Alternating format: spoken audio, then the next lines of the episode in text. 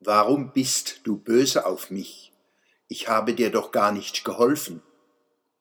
Vor Jahrzehnten schon ist mir dieses Sprichwort, Stichwort, Denkwort über den Weg gelaufen. Ich konnte nicht herausfinden, aus welcher Zeit und welcher Region der Welt es stammt. Das tut seiner erhellenden Wirkung aber keinen Abbruch. Wie soll jemand, dem ich geholfen habe, böse auf mich sein? Wie kann ich jemandem böse sein, der mir hilft?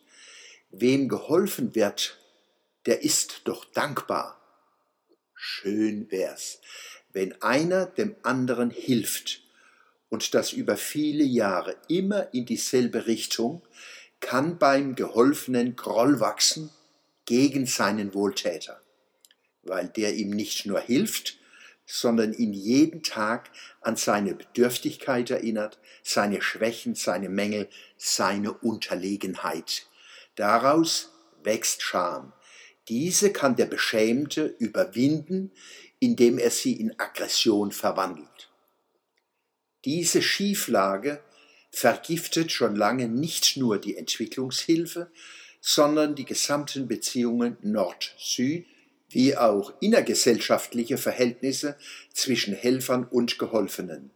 Deren mögliche Selbstverantwortung wird untergraben, indem sie konsequent als Benachteiligte bezeichnet werden. Benachteiligt von wem? Die daraus resultierende Entlastung führt weltweit zu regelrechten Wettbewerben um den attraktivsten Opferstatus. Dabei weiß jeder Erzieher, jede Lehrerin, dass drei Schwache in einer Gruppe oder einer Klasse mehr Kraft, Zeit, Zuwendung und Kosten absorbieren als 20 andere zusammen. Insofern werden Benachteiligte bevorzugt. Diese Muster wiederholen sich in Deutschland, Europa und weltweit unentwegt. Gute Menschen in Deutschland, Europa und Amerika reagieren auf diese belastenden Spannungen mit dem Mummenschanz korrekter Sprache wie Kooperation auf Augenhöhe, Partnerschaft, sozial benachteiligt, global benachteiligt, um sich gemeinsam zusammen miteinander Sand in die Augen zu streuen. Diese Maßnahmen können Wutausbrüche der chronisch Geholfenen hinauszögern, aber nicht verhindern. Wild lodert derzeit der Hass gegen den alten weißen Mann, das Patriarchat, gegen Rassismus, Kapitalismus, Kolonialismus und Imperialismus.